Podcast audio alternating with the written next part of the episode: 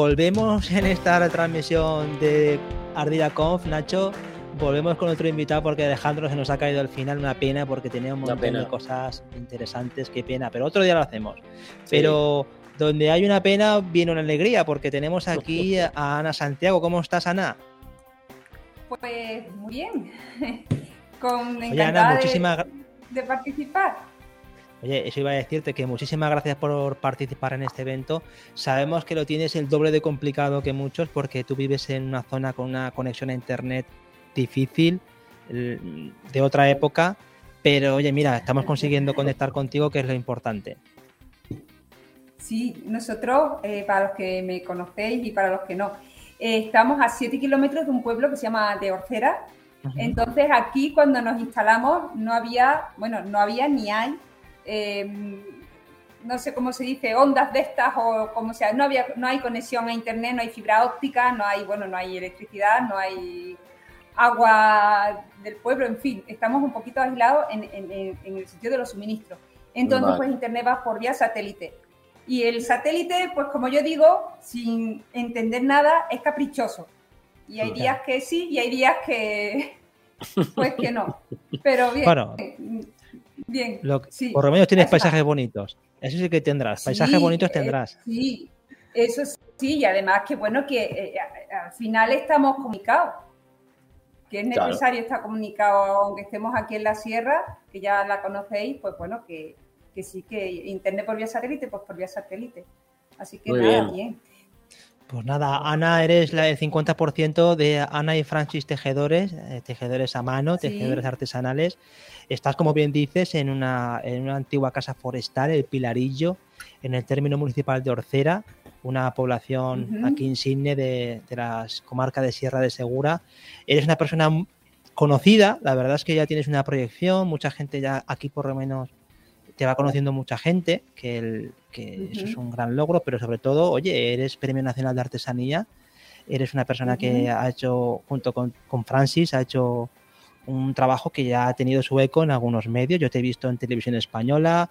Hace poco estuviste haciendo también una entrevista en la cadena SER, una entrevista preciosa, súper completa. Gracias. O sea, que cada vez te ve más gente, cada vez te conoce más gente. Y eso es muy bonito porque tienes un proyecto que yo cuando lo conocí me pareció eh, arrebatador, me pareció súper romántico. El estar ahí en una, en una casa forestal con un telar manual, todo eso no lo tienes que contar ahora, pero cuando, cuando me lo contó Nacho, no, me lo mentira, me lo contó eh, Ramón Alba, eh, del Cortijo La Julia, aquí coincidimos en un evento en, en Arroyo de los Janco, y yo me quedé prendado que, bueno, eh, estas personas tienen que contar su historia también aquí en, en Ardillacon.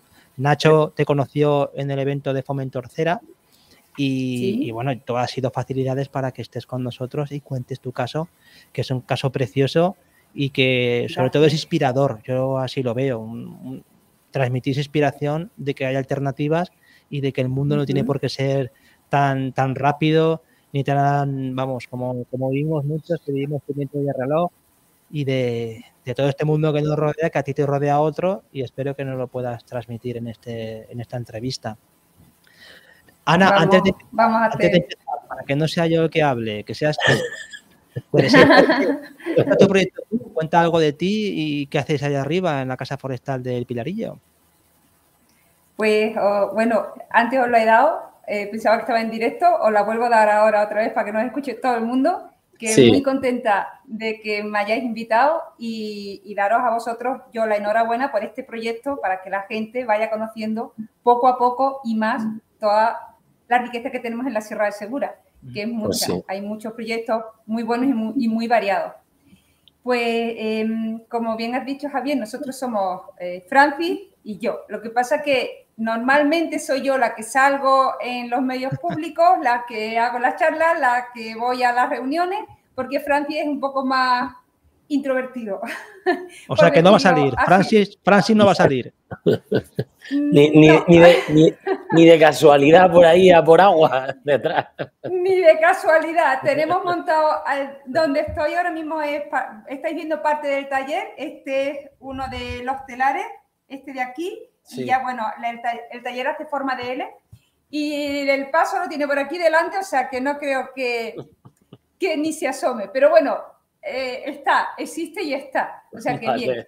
Nosotros, eh, os cuento así un poco para que nos situemos, os situéis también y lo que nos escuchen. Mm, yo nací en un pueblo de Málaga, en, se llama eh, Campillo, soy de Campillo, y me he criado en Chiclana de la Frontera, en Cádiz. Y Francis es catalán, de padres de Barcelona, de padres extremeños, emigrantes. Mis suegros siguen viviendo en, San Luis de Llobregat. Em, nosotros nos conocimos en Badajoz, de donde son mis suegros, en un pueblo que se llama Cabeza la Vaca. Y bueno, yo em, hice graduado social, que ahora se llama Relaciones Laborales, y no tiene absolutamente nada que ver con el oficio que nosotros estamos aquí desarrollando. O sea, absolutamente nada que ver. Eran nóminas, contratos, sindicatos y todo este tema de relacionado con el trabajo. Em, y pusimos en marcha, antes de conocer yo a Francis, yo puse en marcha un proyecto o, participé en un proyecto con una familia de turismo rural en Badajoz, esto no salió bien, y ahí fue donde conocí a Francis y bueno, pues con 35 años de, de plantear qué, qué, hago con mi vida, porque claro, yo dejé, digamos, que, se sigue, que sigue siendo totalmente válido el que tú te prepares, eh, hagas tu carrera, tus estudios, oposites o montes algo por tu cuenta, pero en mi caso yo no quería ni seguir haciendo posiciones, ni quería seguir trabajando, en volver a oficina, en fin, me quedé un poco así como en blanco. Y hice un curso, ahora sí que os estoy escuchando. vale, no, ha sido yo, he sido yo, tranquila. Vale, nada. Entonces, pues hice un curso que daba la Junta de Andalucía de cestería y ahí conocí a Mari Carmen, que fue eh, quien me enseñó un curso básico de tejido eso fue por 2004, por ahí, y ahí fue cuando empezó el, el cómo conocimos este proyecto. Entonces, de ahí, resumo así rápidamente, empezamos en Cabeza la Vaca, estuvimos dos años de profesores eh, de, mm, como tejedores artesanos en un centro de discapacitados en Almonte, en Huelva, y de ahí surgió la idea de establecernos, dejar de movernos, porque estuvimos en Badajoz, volvimos a Cádiz, en Chiclana, donde yo me crié, y ya dijimos, vamos a queremos irnos a vivir a la sierra. bueno, pues porque los valores nos parece que la sierra tiene mucho que ofrecer. No nos queríamos quedar en Cádiz, porque en Cádiz hay otro tipo de telares y no, digamos que sería como un poco ir en contracorriente, porque ya ellos tienen su, su recorrido hecho y mm, estuvimos viendo, en el colegio donde estuvimos había un chico que eh, nos habló de esta zona, que él había estado trabajando en Cortijos Nuevos y vinimos a hacer una visita a todo el perímetro del parque. Y ahí empezó la odisea, como, como dicen ahora, la, de mujer emprendedora, sí, y de lucha con el parque, porque fueron dos años y medio muy potentes, muy complicados, muy de muchas, en muchas ocasiones y ya está, lo dejo, o sea, no, no se puede seguir avanzando pero bueno, al final, como digo siempre, tú tienes que, tenemos que seguir llamando a puertas y seguir llamando a puertas hasta que una se abre. Y esa puerta en nuestro caso fue Sergio, que estaba aquí, Sergio Rodríguez, que estaba el alcalde de este pueblo, y le gustó muchísimo la idea. Y ya vimos la, esta casa. Mm, nosotros el proyecto era mucho más amplio, pero bueno, eh, lo que hicimos es adaptar todo ese proyecto amplio que queríamos poner, incluso hasta un museo textil, y lo adaptamos a, lo, que, lo que tiene la casa, que no es poco. La casa, bueno, la visita al taller se puede ver de todo. Hay desde los telares, eh, la exposición, aquí damos cursos de formación también. El sitio es ideal, es idílico, porque bueno, lo que vemos es sierra. Yo estos últimos años eh, muchas veces me paro y digo, me vienen mucho los colores azul y verde, azul y verde, combinaciones en, en nuestras piezas ya, claro, es, lo que vemos, es los colores que más vemos cuando, nos, cuando salimos afuera del taller. Entonces, se le dio forma, eh, porque nosotros estamos alquilados, esta la casa no es nuestra, ya quisiéramos, estamos alquilados con una concesión administrativa que está supeditada al desarrollo de esta actividad. Quiere decir que si yo cambiase de actividad, pues eh, estaría incumpliendo el contrato. Y mm, se le dio forma, llevamos ya aquí, creo que para, eh, abrimos a público en 2015, ya no sé, he perdido la cuenta si son siete o ocho años, y bueno, pues encantado de, del sitio, de la casa, de, bueno, del pueblo, la zona es muy, es muy buena. a mí me parece muy interesante, Ana, hasta que comentas de eso, ese ese viaje que habéis hecho hasta la Sierra de Segura, que tampoco ha sido un camino de rosas, porque habéis tenido que ir superando muchos, eh, muchos, muchas trabas, eh, la dificultad que supone encontrarse en una casa forestal, que tú dices que hace falta permisos, que hasta que habéis llegado ahí, imagino que otra pregunta que te quería hacer es que eh, conseguir los telares que, con los que trabajáis, eso tampoco habrá sido fácil, ¿no? ¿Cómo, cómo conseguiste esa herramienta de trabajo? Pues veréis, en el curso que yo hice básico eh, se estaba trabajando con unos telares que, porque en, el tema del tejido, eh, a grande, no me voy a meter en demasiados tecnicismos, pero para que os podáis hacer una idea, eh, digamos que hay dos grandes grupos, alto liso y bajo liso.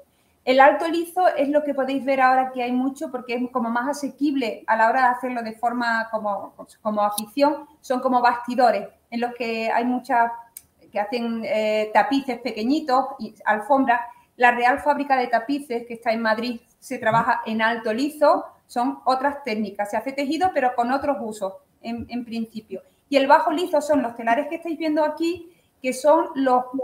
Hay, hay bibliografías, que me trago, perdón, que, dice que, dicen que el oficio de tejedor o de tejedora fue uno de los primeros que se industrializó.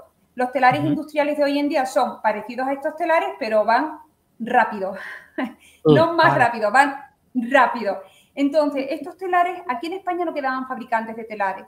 Nosotros em, tuvimos una mala experiencia con uno que quedaba y que al final, pues bueno, cerró la empresa y, y bueno, pues como a nosotros, a mucha gente nos dejó un poco colgados con una herramienta que no funcionaba. Y estos telares eh, son de una fábrica de, que ha cerrado, de Suiza, y mm. dos de ellos son de segunda mano, que fuimos a comprarlos de segunda mano a Suiza con la furgoneta, o una odisea de viaje también, por lo menos para mí. Y el que estáis viendo ahora mismo en la pantalla, este, este telar es de una empresa americana que está en California y fue subvencionado por la Junta de Andalucía. Son herramientas de trabajo eh, que valen, valen dinero. Y cuando decimos, yo hay gente que me dice la máquina, a mí ni siquiera me gusta llamarlo máquina porque realmente no tiene un motor. El motor somos nosotros. Pero eh, son, son complejos. También a veces han venido gente que, o carpinteros, o gente que sabe un poco de carpintería y dice, ¡ah, madera! Eso, lo eso es fácil de hacer hasta que lo ve funcionando. Entonces, hay veces que un desvío de 2 milímetros hace que un palo choque con otro palo y ya no vaya. Os hablo de palos, pues bueno, hablamos de lizos, de mallas, de levas, de bueno, piezas concretas, que ese desvío de, hablamos de madera, como decimos la madera casi que podríamos decir que está viva, contrae y dilata. Entonces, necesitamos ajustarlo, pero bueno, los ajustes igualmente son siempre a mano. Aquí no hay un aparato que te mira que esté calibrado.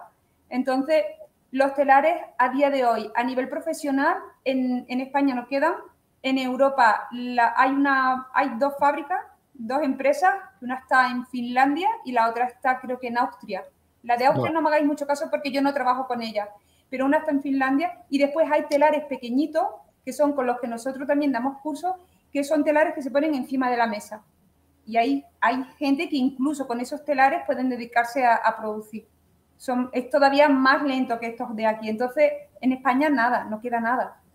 Pero entonces vosotros eh. tenéis que encargaros también de cualquier reparación de la máquina, ¿la hacéis vosotros? Sí, vosotros, ¿no? Lo hacéis todo, vamos. A ver, no es una máquina que lleve grande, em, grandes engranajes. Sí que es verdad, por ejemplo, yo me llevo ahora con una, una bueno, estoy ya saliendo de esa problemática. Mm, el telar este que veis aquí, pues me causó una lesión relativamente seria, porque me, de hecho me incapacitó, rompió uno de, los huesos de mi pie, un hueso que se llama sesamoideo, y claro, ah, pues. sí, sí, pues para arreglar el telar, la opción ha sido comprar una adaptación que le vamos a hacer a la, a la fábrica en sí, pero eso es un, algo extra que se le añade al telar. Si el telar se, pues como digo, contrae, dilata, como ya además sabemos qué tiene que hacer, cuál tiene que ser el movimiento, se trata de aflojar o apretar tornillos, no tiene un poco de aceite en algunas de las tuercas, como si fuese un mantenimiento de una máquina de coser doméstica, o sea, no, tiene mucho más. Es que no, está muy bien pensado. Y los de Suiza ya son eh, mucho mejores que el americano, desde nuestro punto de vista, pero han cerrado. Ah, es que también eso es un mundo que, que, bueno, parece como que sois ahí los, últimos mohicanos, de, unos pocos mohicanos ahí que estáis ahí ¿no? sí. dicho con, la connotación esa de, la, calidad, no, dicho con la forma de, bueno, estos son unas anticuallas, sino que... No, no, te, entiendo perfecta, perfectamente. Somos muy pocos, sí. Y, por ejemplo, en norte de Europa sí que se ha quedado un poco más viva esa tradición, ese uso de telares, porque lo que hicieron fue hacer los empeños para que se pudieran usar en casa. Aquí en España hubo mucha emigración. Había muchos pueblos en muchas zonas de España se trabajaba con telares y la, eh, se reaprovechaba, eh, sobre todo, sobre todo, trabajo que ha habido, trabajo muy fino. Eh, también igual yo me remito a la bibliografía que tenemos, historia, que en la época de la, de la reina Isabel la Católica en Sevilla había 4.500 tejedores artesanos. hablamos mm. de mucha gente tejiendo, ¿sí? Y había eh, aquí, bueno, Sergio nos contó que donde está el tranco, en el envase del tranco, que se inundó el, pueblo que se llamaba Bujaraiza, se criaba y se cultivaba, bueno, se cultivaba, se gusanos de seda y esa seda acababa en Italia. o sea que había como, y muchos sitios en España y, y en Andalucía, que el trabajo del telar se ha desarrollado hasta relativamente hace poco, pero todavía más hace poco, pues eh, hubo mucha inmigración y los telares eran grandes y se mm. abandonaron muchos, de hecho muchos han acabado quemados.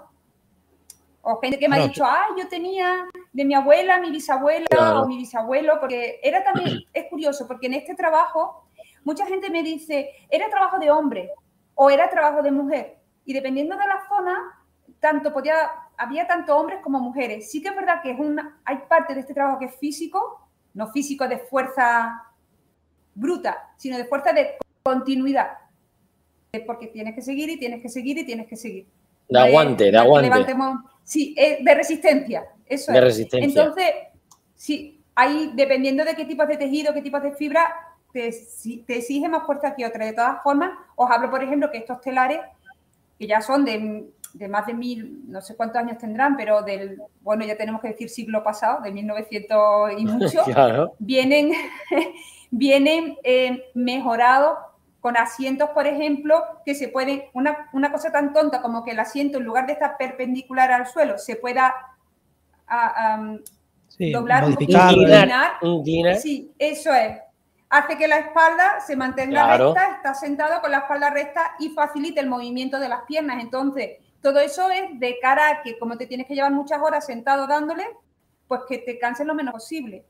Entonces, ha sido un trabajo, porque por ejemplo, no sé si en el tema de artesanía, el tema de los bordados está como muy asociado a la mujer. O el cuero a los creo que también más al hombre quizás, o la alfarería, pero en el tema del, del telar ha sido, ha estado como no ha sido un oficio solo de, de, mujeres o de hombres.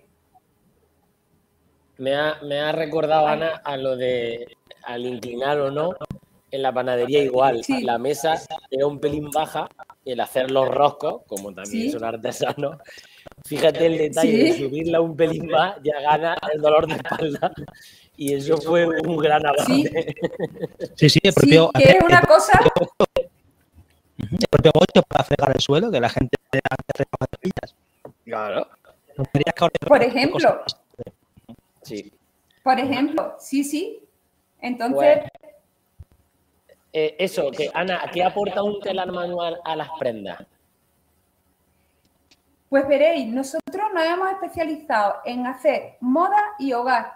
En moda, cuando hablamos de moda, no es que hagamos ropa de vestimenta, lo que estamos haciendo son sobre todo chales y bufandas. Hemos hecho algo de bolso, hemos, hemos hecho que ahora mismo no tenemos nada, zapatitos de bebé, por ejemplo, ahí sí se confeccionó.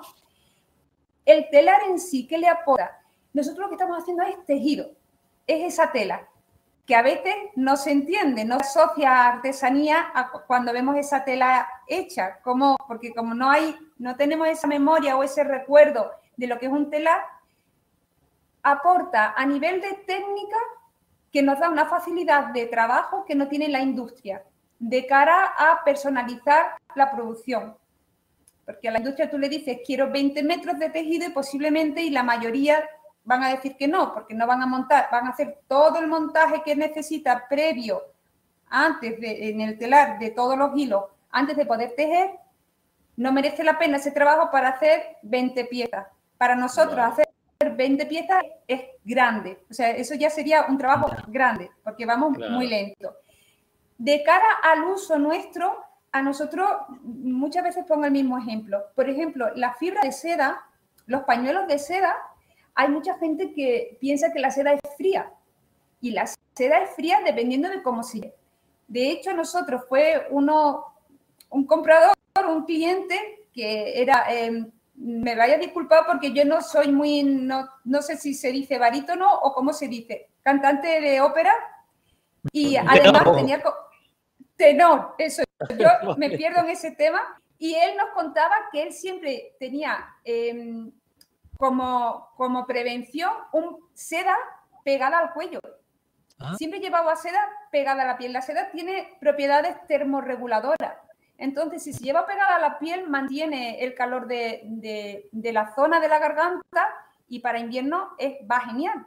Entonces, la seda, da igual que esté hecha a mano o esté hecha a máquina, va a tener esas propiedades. La fibra tiene esas propiedades. Ahora bien, si está hecha a mano, la seda nuestra es un poquito más gruesa, porque no, no, no podemos, nuestro telar podría trabajar con hilos tan extremadamente finos como hilos de coser, pero el precio se encarecería muchísimo. Entonces, la seda, la fibra viene un poquito, el hilo es un poquito más grueso y la textura que tocamos es mayor, hay más densidad, por tanto tenemos más cantidad de seda pegada al cuello.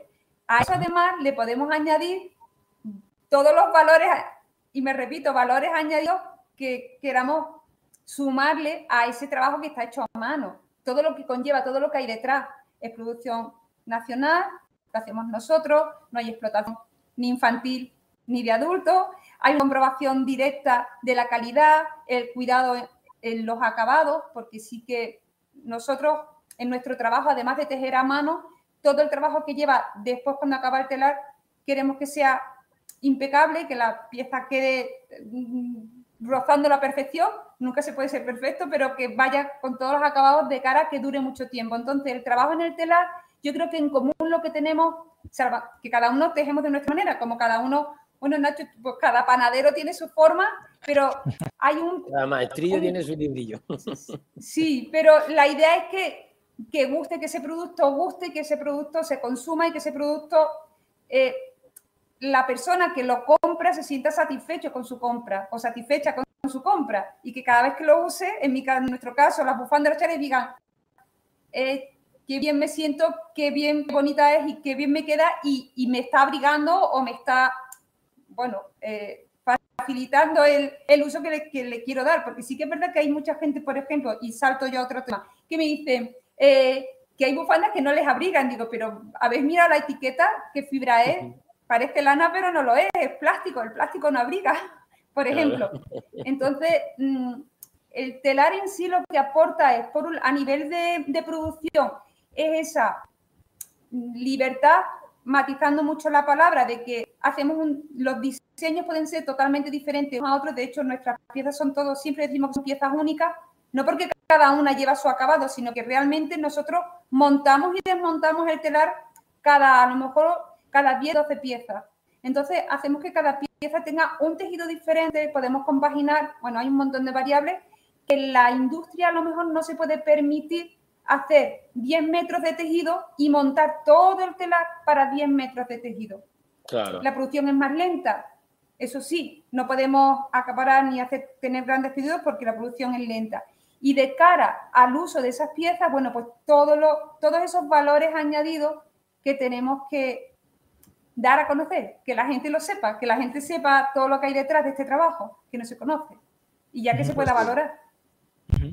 Y el proceso creativo que seguís, tiene que ser también interesante el proceso creativo que aplicáis a, la creación de las prendas. ¿Cómo hacéis eso? Eh, ¿O pasáis en patrones ya conocidos? Eh, ¿Tenéis algún secreto de creatividad? ¿O cómo ¿O seguro? Pues mm, sí, no, no es oscuro. Os cuento. Nosotros, eh, casi todas las fibras nos llegan en unos cartoncitos. Ostras, eso no lo he cogido, he cogido nada, uno de los libros para que veáis y la lanzadera, y eso no he cogido. Bueno, imaginaros que veis hilo, fibra, hilo suelto. Nosotros, una forma es que yo cuando estoy viendo esos hilos, yo ya estoy viendo piezas hechas. No sé cómo funciona. Eso sí que no sé cómo funciona. Yo veo los, hilos y digo, wow, esto, una bufanda para un chal, para un cojín, para una alfombra, porque me he quedado solamente en moda. También hacemos pues eso, alfombras, cojines, mantas. Y ya es como que estás viendo la pieza terminada solamente con el hecho de ver los hilos. Eso sería una forma como muy, muy natural de, pum, vamos, vamos a hacer esto. Y después otra forma es que nosotros decimos, pues queremos hacer una pieza que tenga estos requisitos. Que sea gruesa al tacto, que sea más o menos suave, que vaya a ser un cojín, porque no es lo mismo, por ejemplo, la lana que utilizamos, la lana de producción nacional, estamos súper contentos de dos empresas, una empresa ¿Se puede decir los nombres? Sí, claro, aquí no tenemos, no somos televisión española ni de cinco. Aquí no somos.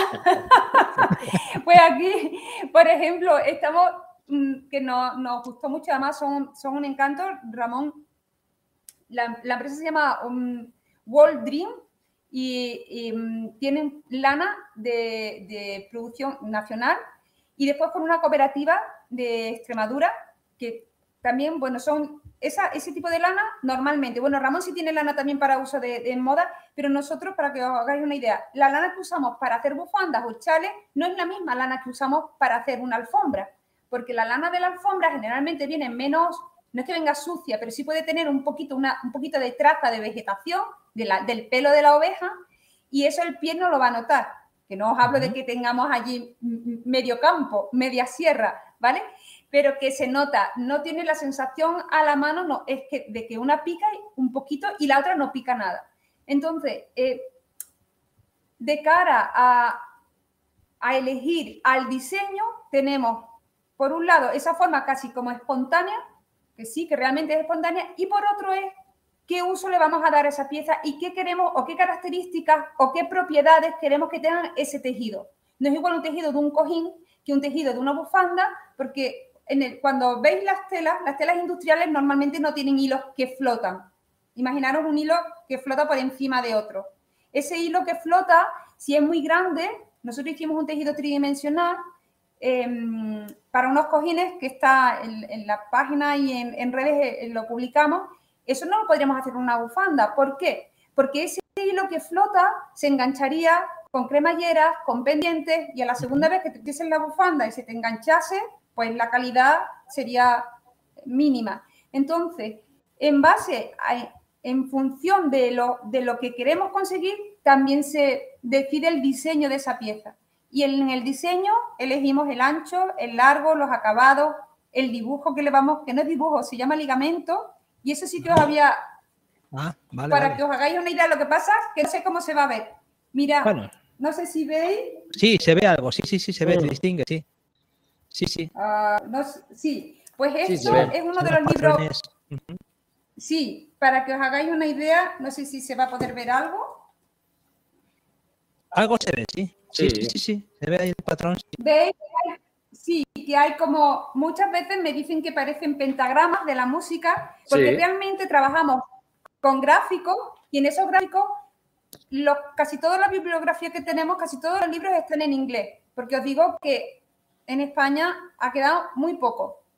Em, lo que pasa que nosotros, mi inglés es basiquísimo, de, yo hice, cuando antes hacía book y co, y yo era muy introvertida y el inglés, pues como que no, eso de hablar en inglés en clase, como que no.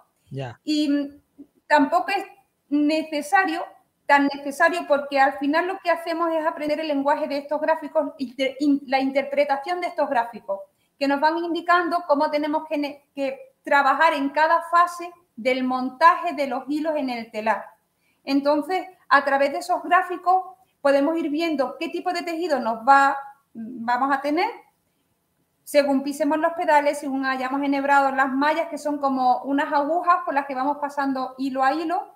Y entonces, pues nosotros, a través de los libros que tenemos, podemos modificar esos gráficos y crear tejidos nuevos.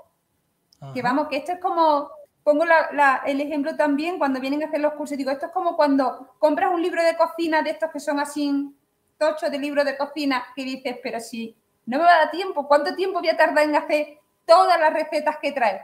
Pues con el tejido pasa exactamente igual.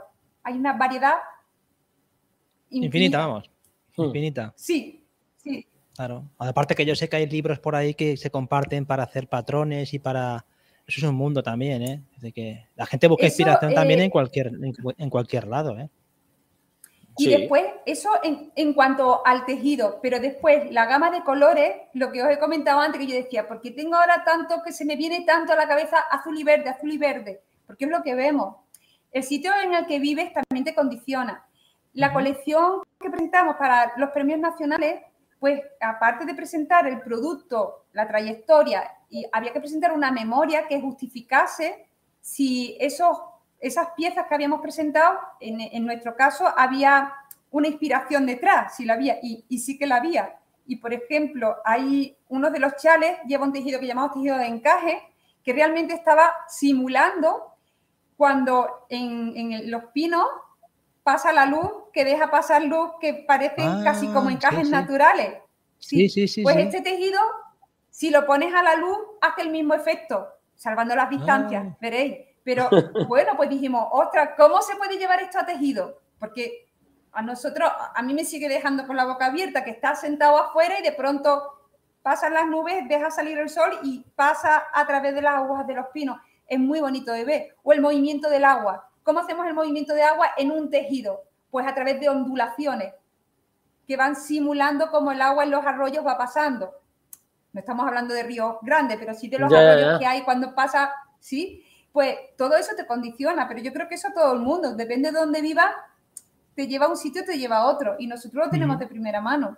Sí, sí, eso lo cuentas mucho en tu página web, en el manifiesto que tienes, como la naturaleza es fuente de inspiración para vuestro trabajo. inspiración continua. Las mariposas, hay una colección eh, que, bueno, realmente Francis decía, le vamos a poner el nombre de la colección Polilla. Y yo le decía a Francis, digo, Polilla no, porque polillas tiene connotaciones negativas de que se come la gana, o la que se come, digo, o la que entra. Digo, mariposas nocturnas. Realmente tenemos una colección de fotografías. Aquí por la noche en la sierra, como no hay contaminación lumínica, enciendes la luz de la, de la puerta de la casa de la puerta del taller y hay infinidad, infinidad de formas, de, de textura. Las hay que parece que llevan un abrigo de piel de pelo hay, un montón. Nosotros tenemos, eh, Francis siempre, bueno, siempre, desde muy joven ha sido mm, eh, su afición principal es, la ornitología, los pájaros, pero bueno, sabe un poco de todo. Y entonces tenemos libros, pues eso, pues casi, bueno, hay libros de mariposas, de escarabajos, por ejemplo, que también es otro mundo, y de los escarabajos, por ejemplo, muchos de ellos son, tienen reflejos iridiscencia, que también se puede conseguir esas iridiscencias, llevarlas al tejido y quedan, a nosotros nos parece que quedan muy guapos, ¿sí? Sin ser hilos metalizados, se consigue sobre todo con la fibra de lino. Entonces, pues, por ejemplo, esa colección de las mariposas eh, son tonos, como decimos, pardos, tonos, tonos naturales en alpaca, se han hecho y pones la foto de la mariposa y pones la foto de la bufanda y los, se ha conseguido esa combinación de colores. Entonces, no nos, no nos hemos inventado nada. Ha sido ella la que nos ha dicho, oye, mirarme, mira qué bonita que soy. Claro, ese contacto, pero tú fíjate, Ana, que yo creo que mucha gente cuando, cuando también os conoce y ve vuestro trabajo, lo que también le seduce es ese contacto con la naturaleza que tenéis, porque es parte de la historia. Y esa sensibilidad que tenéis hacia la naturaleza y que impregna vuestro trabajo es lo que yo creo que la gente también compra cuando, cuando, cuando apuesta por vuestros productos hay, una, conexión que la gente también... Sí, sí yo creo que sí, porque la verdad que es que yo te estoy escuchando y me estoy quedando súper relajado. me está gustando y me estoy quedando flipado. La verdad es que sí, pero que esa conexión, esa conexión, que, transmites, la, verdad es que ya solamente de voz, aquí en el vídeo ya se está. No, estamos. Se está transmitiendo. Sí, sí, desde luego. Eh, se está notando que es que te eh, apasiona a tal nivel que es que fíjate que nada más ves los hilos ya estás viendo la pieza. Sí, Eso es alucinante. Sí. y otra cosa que te queríamos preguntar, Ana, es. Dime. No, perdona, que otra cosa que te queremos preguntar es que hablas de, las telas, de los hilos, de, material. ¿Es complicado conseguir ese material? Porque siendo una producción tan pequeña, imagino que también tendréis dificultades. Esto, como en cualquier otro negocio, porque al fin y al cabo yo siempre lo defino como una microempresa, la, casi la, que la empresa, la palabra empresa nos viene grande, somos Francis y yo, o sea, no, no, no somos eh, más gente.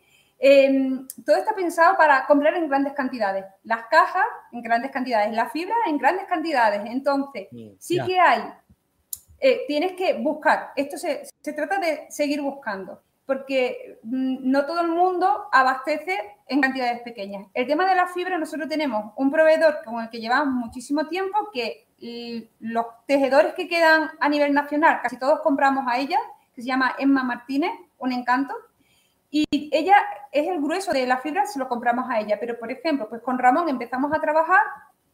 Ramón sí tiene dos empresas, eh, la que os he comentado antes y otra que es Mantex Man, que es la que le viene a él relevo generacional el, el World Green es un nuevo proyecto. Y esa lana merino, nosotros hemos estado comprando hasta hace muy poco lana merino, que es autóctona. La oveja autóctona es ibérica, también la hay en Portugal, y venía de Nueva Zelanda, porque en España se cerró, o sea, prácticamente cerraron todas las empresas.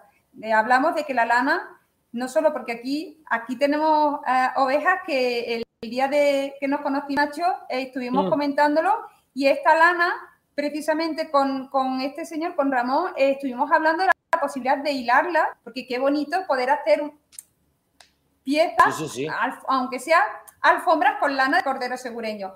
Y resulta que el cordero segureño está em, para carne, es para consumo de su carne. La lana se puede aprovechar, pero más que, más que para hilarla como relleno, como, porque es de pelo corto, rompe, y entonces él me planteaba, Ana, el proyecto es muy bucólico, pero te va a costar mucho coger las balas de la lana, mandármelas hasta, su fábrica, lavarlas, porque hay que lavarlas, hay que cargarlas, hilarlas, tiene, y tiene un proceso y no quedan. Entonces decía, es que no te merece la pena el coste te va, que te va a suponer y después yo volverte a mandar. Entonces, eh, no se ha descartado, porque digo, bueno, aunque sea pues, que se puede aprovechar como relleno de por ejemplo, ¿no? Entonces, el tema de la fibra es complicado. Hay, ahora mismo nosotros estamos trabajando con ellos dos, estamos ahora viendo con una empresa, pero no sé si va a poder ser o no, por el tema, con el tema de la fibra reciclada, que tienen algodones y tienen lanas recicladas, que nos parece muy interesante. El tema del premio nacional, vuelvo a él, se hizo con eh, fibra de, ropa vaquera, que hay una empresa eh, también aquí en España, en Barcelona, Infinite Denim, que ha invertido el proceso y las piezas las pasa a borrar y las vuelve a hilar. Entonces, van quedando, van cosas como muy puntuales. esta nueva empresa que está en Valencia trabaja para industria, porque como ahora se ha puesto un poco más, se está, que no sabemos si va a ser una moda o, o ha llegado para quedarse todo el tema de la concienciación, de la sostenibilidad, de que no podemos seguir con este ritmo de producción y el tema de los plásticos, pues a ver qué pasa ella ahora mismo está, esta empresa está sobre todo fabricando para, industria. No sé si voy a poder acceder a su fibra en cantidad y por la hilatura, porque si veis cualquier tipo de tela, trabaja con hilos súper finitos, como yo siempre os, pongo, el ejemplo de hilos de coser.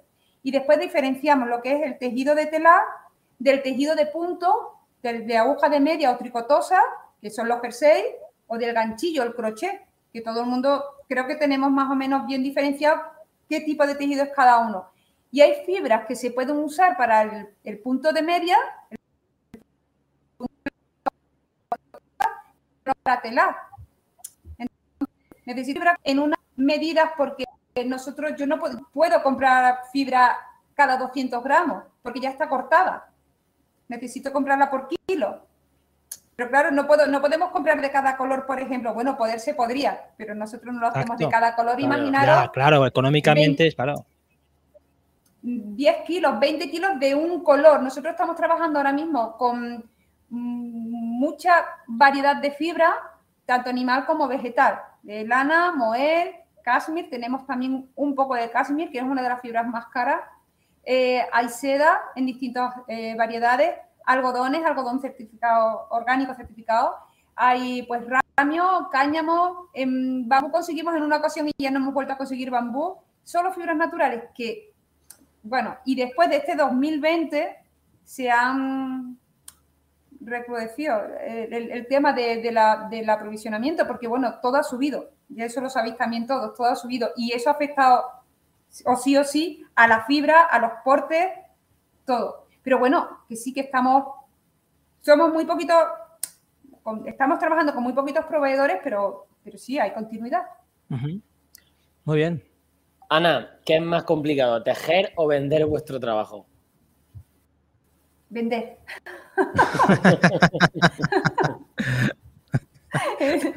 Eso. Pasamos a siguiente pregunta. ha quedado claro. No me he andado con rodeo. Vender.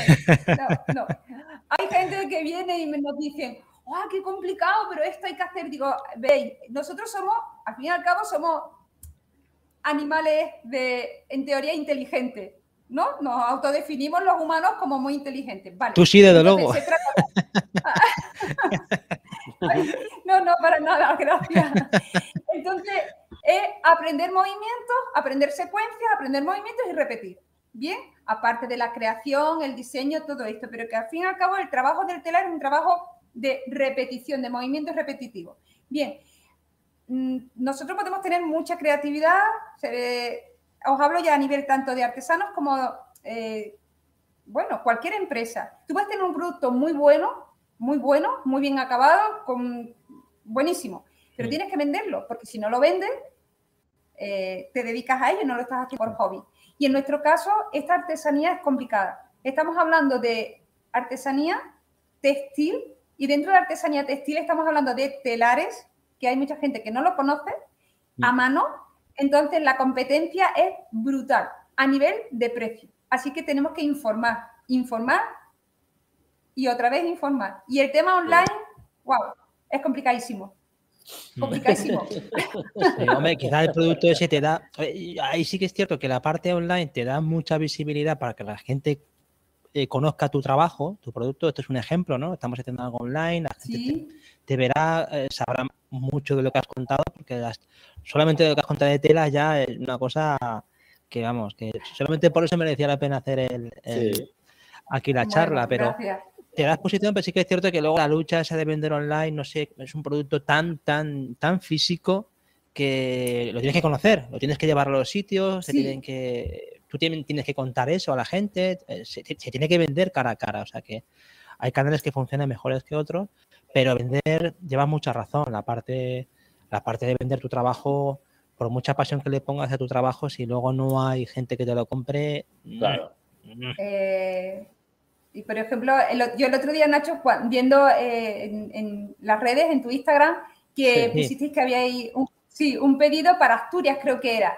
Y yo decía, wow, digo, qué bien. O sea, gente de Asturias comprando pan. La verdad que es alucinante. Sí, aparte. Entonces, sí, Nacho, dime, porque eso es curioso. Es que el lunes vamos a enviar a Alemania, así que no te lo pierdas. Este lunes, precisamente, una familia que es de aquí, de, de Bea, del pueblo de al lado, y ya ha repetido varias veces. La verdad que a mí también me parecía alucinante, porque yo creía, vamos, yo le di oportunidad cuando la gente de aquí está fuera, y hay mucha. Pero cuando te compra alguien que no te conoce, como de Asturias o del norte, ahí es donde ya me alucina a mí decir, estamos haciéndolo bien. Eso, es. Yo dije, digo, lo están haciendo muy bien. de todas maneras, ahí. Sí, dime. No, Que, para algo extraordinario, y perdón que te corte, Ana, pero el otro día me dice Nacho, mira, mira este pedido. Y yo, ¿qué tiene de pedido? Y tenía para Cartagena, Cartagena, dos panes, dos pan cortijero, dos panes a Cartagena. Le costaba más el gasto de envío que los panes. Y le compraban los panes, no sé, debe ser alguna algún secreto que tiene Nacho. No sé, es que eso lo piensa y dice, no va a pasar eso. Pues mira, pasa. Pues es antieconómico. Pues sí. Pasa, pasa. Porque esa persona que está comprando o esas personas que están comprando nuestro pan, Nacho, están, no están mirando solamente el precio, están mirando y valorando esos otros valores, valorando esos valores, me repito, mm. esos valores añadidos que tienen. Aparte, que tiene que ser un gusto, yo me imagino, ¿no? abrir la caja. Bueno, esos mensajes. Esos mensajes, tengo el WhatsApp lleno y eso es lo que a mí me motiva. Esos mensajes que te llegan de la gente. madre mía, cómo huele cuando abren la caja, es que me recuerda a, las fiestas cuando iba del pueblo y eso, eso a mí me, motiva y, es que es que es alucinante. Es alucinante. Cómo envías, ya no, como yo digo, ya no envías productos, envías recuerdos, emociones, eh, olores, envías todo eso. Sí, sí, porque ahí, Ana, fíjate que esto es una zona de, tú lo sabes, de mucha emigración. Aquí durante muchos años la gente salió fuera y muchos clientes de Nacho son gente que eh, quiere recuperar los sabores de antaño. exacto, entonces tiene ese valor que tú decías sentimental y que, oye, es verdad que los olores lo, destaca mucha gente. Fíjate. Eso, mm. sí. E, eso es lo que hay que vender. Mm. Es lo que tú estabas hablando. Yo me estaba dando ganas de comprar la bufanda por lo que la, como la has descrito. no porque la vea al lado de otra, es que por tu manera de describirla y si te conozco algo más, pues me gusta comprarla, mm. porque creo en lo que tú crees. Por eso es importantísimo el tema de las redes y, dar, aportar todo lo que se puede. El explicar. Claro. Eh, tenemos que explicar, explicar, explicar. Y, y como yo digo, mm, con el máximo de franqueza, nosotros, el otro día hablando con uno de los artesanos, estamos en varias asociaciones, que sí, eso es importante, porque después hay gente que te dice, es que en la sierra, es que habéis ido, eh, a, nosotros esto fue literal, un funcionario de la Seguridad Social eh, nos dijo, pero eh, que te has ido a vivir lejos de la mitad del mundo. Y yo le dije, digo, bueno, vale, pues estaré cerca de la mitad del otro. A ver, esto es así. y sí que es verdad que aunque... Claro. Sí que es verdad que aquí no estamos en un sitio céntrico, tenemos visitas que nos dicen, bueno, y, esto que tenéis aquí montado, el taller, toda la exposición, todo, cómo habláis, cómo lo explicáis, ¿cómo que no lo habéis hecho en Madrid, en Barcelona, en un sitio grande?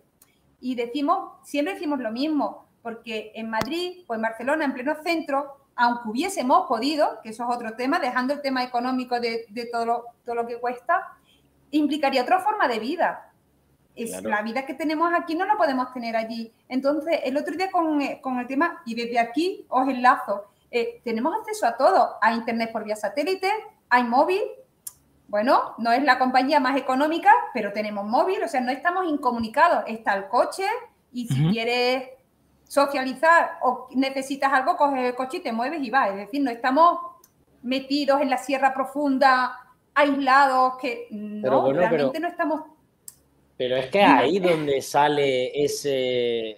Eso. Esa emoción que estás describiendo. Es que ahí en Madrid no van a salir. Sería distinto, al menos con nosotros. Mm. Al menos con nosotros, a lo mejor, que yo no, que yo no estoy que no quiero que se, que se malinterprete, ¿no? Para que nos, puedan estar escuchando, que, la gente que vive en Madrid no puede crear. Sí, sí, pero la forma de ser que tenemos Francis y yo es como esta zona, nosotros, este sitio es el que nos está sacando lo mejor. Estáis en vuestro hábitat. Vosotros estáis en vuestro hábitat. Sí. Aquí ahora, cuando a veces cortan la carretera del acceso a seguro y cogen más coches por aquí. Pues nosotros muy exagerados, que cuando hay, alguna visita me dice, Ana, qué exagera que eres. Digo, uff, cinco coches, seis coches. Digo, qué montón de coches. Dice, ¿cómo que qué montón de coches? dice, pero, pero. no puedo respirar, dice, no puedo respirar. qué pedazo de sí, entonces, pues bueno. De todas maneras, Ana, ahí tengo que decirte una cosa. Y el, tú antes comentabas que, bueno, porque tú tienes un inglés, el que tienes, el que tengas, que seguro que es bueno. Pero. Por lo menos tú fíjate que un gran valor que tiene tu página web está en tres idiomas. Oye, eso está muy bien. Quiero decir que has puesto ahí el, un toque ahí de. Sí, porque, a ver, la idea, la idea es porque como nosotros llevamos desde yo llevo como artesana desde el 2005 y como artesana profesional, cuando os hablo de profesionales, como el régimen de autónomos y bueno, pues todo lo que esto conlleva desde el 2005. Entonces, ya llevamos una trayectoria nivel de, de trato con las personas que les pueda llegar a interesar este producto, de a modo de fabricación, proveedores, ya hay un recorrido. Cuando empezamos con el tema online, y nosotros, antes de que empezara pandemia, sí que habíamos puesto en marcha una apertura muy poco a poco, porque hoy, insisto, somos muy pequeños, con el tema de la internacionalización. Nosotros podemos estar aquí, en lo que nosotros consideramos que es idílico para nosotros, y relacionarnos con el resto del mundo, sea donde sea. Entonces, la experiencia nuestra, nosotros nos hemos llevado pues hasta el 2019 haciendo una feria de artesanía, una de las mejores ferias de artesanía a nivel nacional, que es en Sevilla en Navidad, que lo organiza la Federación de Artesanos de Sevilla. E, esta, esta feria lo que tiene es que son, todos son artesanos profesionales, hay que pasar un jurado y el nivel de calidad es bastante alto. Entonces, ahí hay mucho público, antes de que empezara todo esto que hemos pasado y seguimos, que no se ha ido todavía de pandemia, eh, mucho público extranjero, mucha gente de, Europa, de americana, de, bueno, hemos tenido gente de Corea, de Japón, o sea, de cualquier sitio del mundo que ha dicho, pero qué preciosidad lo que estáis haciendo. Entonces, en el, empezamos con esta, esta andadura muy poco a poco con la ayuda de, de Extenda para el tema de la internacionalización, que se quedó todo parado en 2020. Y a la hora de hacer la página, pues dijimos, cuando la página esté ya redonda y empecemos a moverla, sería muy interesante, por un lado, el público francés, que es muy exquisito, y otro mercado era el público alemán, bueno, y, toda parte del norte de, Europa. El público alemán, por el hecho de que va como un poco por delante, va como no, va por delante en el tema de sostenibilidad, de concienciación, del valor de la artesanía. Mm. Entonces, pues vamos a darle facilidades. Nosotros, de hecho, ahora estamos con un proyecto que, bueno, mm, va al ritmo que tiene que ir con una chica que es española, que no sé si nos escuchará, que se llama Belén, y con un proyecto súper bonito. Ella está en Holanda y mm, ha apostado por la artesanía mm, española para ese público holandés que, dice, que, bueno, que dice, vamos a, decirlo en positivo, que dice qué preciosidad y el precio es secundario. Entonces, mm, hay que facilitar, claro, la página web, bueno, tú Javier sabes más que, yo creo que mejor que de nosotros tres, el, que más. y ya tuvimos la charla, que es importante que, que esté al día y que, funcione. Y sí, los tres idiomas, pues sí. Ayuda muchísimo, desde luego. De cara Ayuda más que nada porque es lo que tú dices y no hay que ser tampoco muy avispado para eso, pero qué gran oportunidad en el extranjero para vosotros. Bueno, que hoy en día el público tiene que ser global y vuestro producto se merece eso, que, que tenga la máxima difusión y en vuestra página web que se conozca. Que se conozca. Sí, a través de la página web. Eh, por eso hay ese, ese mega menú donde se da información de quiénes somos, de dónde estamos, porque, bueno, como la gente nos llega y dice, bueno, esto es una preciosidad. A nosotros nos encanta que nos digan esas cosas, claro. Esto es como, mira, lo estamos, igual, Nacho, pues si gusta es que señal de que lo estamos haciendo medianamente bien, vamos a dejarlo así. Entonces, bueno, sabemos que dentro de lo que es el parque natural, cuando nosotros, claro, no somos de, no somos de aquí, lo que más suena, os hablo en líneas generales o de nuestro caso, lo que más suena de fuera es Cazorla. Hmm. Bueno, porque está, lleva más años con el tema del turismo o por el motivo que sea, porque aquí hay muchos argumentos que ya los habréis escuchado, que hay argumentos de todas clases, de todos justos. Pero sí que es verdad que a lo mejor quizá, quizá la zona de, Segura ha estado un poquito más cerrada, un poquito menos abierta a esa, bueno, pues esa visita de, gente. No, sé exactamente, ¿vale? Os hablo desde sí, pero la percepción, subjetivo. La percepción es esa, mm. que se ha enfocado más a, Cazorla, es verdad. A Cazorla. Y después, desde fuera se ve a Jaén. Por eso hemos hecho este evento nosotros. Para Claro. Para que podamos, claro que sí.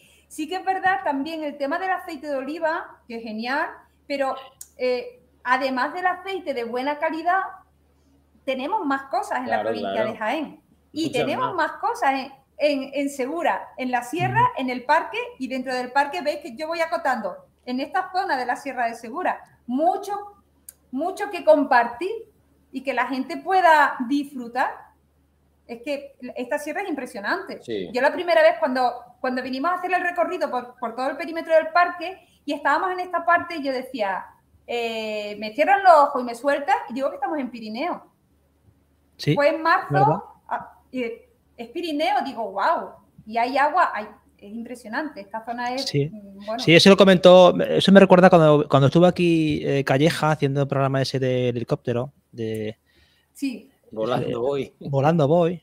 Eh, que lo comentó que se fue a hacer una ruta en bicicleta y puso una fotografía en su perfil social, en un, creo que en Twitter o en Instagram, y comentó eso, que pensaba que esto no, que, esto no son los Alpes, es, Jaén, como diciendo. Es Jaén. Dani, también lo ha comentado. Sí, claro, claro, sí, sí. O sea, que, que eso es una riqueza que, eventos como este, humildemente, creo que también ayudan a, descubrir gente como ah. vosotros que hace cosas diferentes y que no es solamente el olivar, que es maravilloso y que dure mucho, toda la vida. Que continúe, eso es, que mm. continúe y que cada vez con, con más calidad hay también. Nosotros somos un poco más más partidarios de todo el tema de ecológico, que también los hay, que también hay, hay aceite de Jaén con, con su certificado ecológico, con todo lo que ello conlleva, aparte de todo lo demás, que, que, ya de por sí tiene buena calidad. Pero además de, se pueden potenciar o enfatizar muchas más cosas que estamos haciendo. Nosotros hace, como yo ya el tema de los años me, me salto, ¿vale? Con todo el esto de la pandemia. Diputación Provincial, por ejemplo, hace que además ellos también fueron Premio Nacional de Artesanía y puso en marcha, ya no sé si fue en el 2018, bueno, nosotros fueron casi dos años, sí, 2018-2019, y un proyecto de parecido a lo que se está haciendo con el, aceite de oliva por parte de, administración, por esta parte de la administración, hacerlo un poco con la artesanía, a presentarla como artesanía, que aquí en Jaén, no solo en la, en la sierra estamos pocos artesanos, muy pocos, eh, pero en Jaén hay mucha, hay, muy buena calidad, sobre todo alfarería y cerámica, pero hay más profesiones. Hay orfebres en la asociación en la que nosotros estamos, pues mirad, hoy mismo le han dado el premio de, artesanía de Andalucía a uno de los socios, a Paco, que hace artesonado en madera. Es una pasada el trabajo que hace. Y ahí, bueno, todos somos buenísimos. Hay esparto, hay cerámica, no a uno porque seguro que se me olvida alguien y quedo mal. Pero la Asociación de Artesanos de Uda hay una representación muy buena de la artesanía de Jaén. Pues y aparte hay muchos más artesanos en la provincia de Jaén, somos muchos. Mira, eso daría para un, programa. Sí, sí, está muy bien que venga gente como Ana a contar que la artesanía, a poner en valor la artesanía, porque mm. eh, aquí hemos intentado tener una representación de gastronomía, contigo artesanía. También viene gente de aceite ecológico con, Paco de Oleay. Y aquí yo creo que hemos. Por ejemplo. hemos intentado hacer eso, un, que sea un evento que tenga cabida gente de turismo, que tenga nueva propuesta, que sean oye, que descubra incluso la gente de aquí, de, yo creo que el valor está en, desde dentro, hacer descubrir a la gente lo que tiene alrededor, que no que, que, parece una tontería, pero de tontería nada. O sea, hay mucha gente que desconoce lo que hace el vecino o, lo que hace uno como vosotros en, desde allá arriba, desde el Pilarillo, ¿no? ¿Cómo lo hace? Porque sí, este hace pan, este hace, pero ¿cómo lo hace también? Pero está bien que se sepa. Ana, yo creo eh, que también Dime. No, no, que, se nos acaba el tiempo, tenemos ya a, Ramón esperando. Eh, yo creo que deberíamos montar un evento solo para ti. a ver, 10 horas solamente para Y a ver si sale, se anima a salir Francis. Ya solamente falta, exacto, que salga Francis a, chupar cámara un poco ahí. Pero vamos, ya para terminar, si nos han quedado, fíjate que es una pena porque se nos han quedado algunas preguntitas ahí en el, en el tintero, pero sí que te queríamos hacer partícipe. No hemos podido trasladarte la pregunta del invitado anterior porque ya, bueno, se nos ha colgado, pero sí que queremos que participes en la pregunta encadenada y qué pregunta le quieres hacer tú a Ramón Alba, que es el siguiente invitado de Cortijo a la Julia, mm, relacionado con lo que tú quieras, con el emprendimiento, con su actividad, con lo que quieras. Pues a ver, a Ramón, em, que realmente nos conocimos, eh, eh, no, nos conocemos desde el principio, desde que yo llegué aquí, eh, casi casi de hace poco, pero sí sabíamos de, su, de su proyecto y de lo que hace. Pues, ¿en qué, yo le preguntaría a Ramón, ¿en qué momento hacen ese cambio de actitud de vamos a enfocarnos en dirigir nuestros servicios a un turismo de calidad. Vale, apuntada queda. La, tenía, era mi pregunta, pero bueno, te la dejo a ti. es broma que la dejamos. Sí, esa, era una pregunta que tiene que salir y para ti queda. Venga, esa era la pregunta de la pregunta de Ana. Eh, tenemos a Ramón, ¿sabes? Ya, ya está tomándose nota no, pero él no, la, ha escuchado. Ya lo sé, es una broma. Pero digo que no me ha dado tiempo a apuntar, la tienes tú. sí, sí, ya tengo, no te preocupes. ¿En qué momento hace el salto? ¿En qué momento hace el clic en su cabeza para, apostar por, por alta calidad, por el premium, ¿no? Por el lujo en este caso. Sí, por el lujo, eso es. ¿En qué momento? En, que no estamos muchas veces diciendo los precios, los precios, hay que bajar los precios. No es exactamente así. hay que enfocar, enfocar nuestro, nuestro producto, lo que hacemos al público que lo valore darle pues el valor. Ahí queda, ahí queda eso. Sí, como tú, ¿no? Como vosotros, que apostáis por la máxima calidad, por el trabajo lento. Por la calidad. exacto, que no. Sí. Pues Ana, un placer tenerte por aquí. Eh, ha sido una charla chulísima, nos ha encantado. Muchas gracias. La dejamos ahí disponible. Afortunadamente parece ser que tu charla ha sido la primera que ha ido sin ningún problema, que ha entrado toda la primera. O sea, algo tiene que tener el pilarillo para que. Pues mira. Algún imán tiene que tener alguna. Debe ser las buenas ondas que hay ahí arriba. Ya subiremos algún día a visitarte. Cuando queráis, estáis invitados. La visita, bueno, es gratuita. Nosotros no cobramos por enseñar el taller. Así que lo único que nos llaméis, por si a la casualidad que hemos ido a dar un, paseo o hemos bajado al pueblo. y eh, invitados, cuando queráis. Muchísimas gracias. Pues, estaría chulo. A vosotros un abrazo también para Francis y enhorabuena por vuestro trabajo. Muchísimas Muchas gracias. Hasta luego. Adiós, Ana. Hasta luego.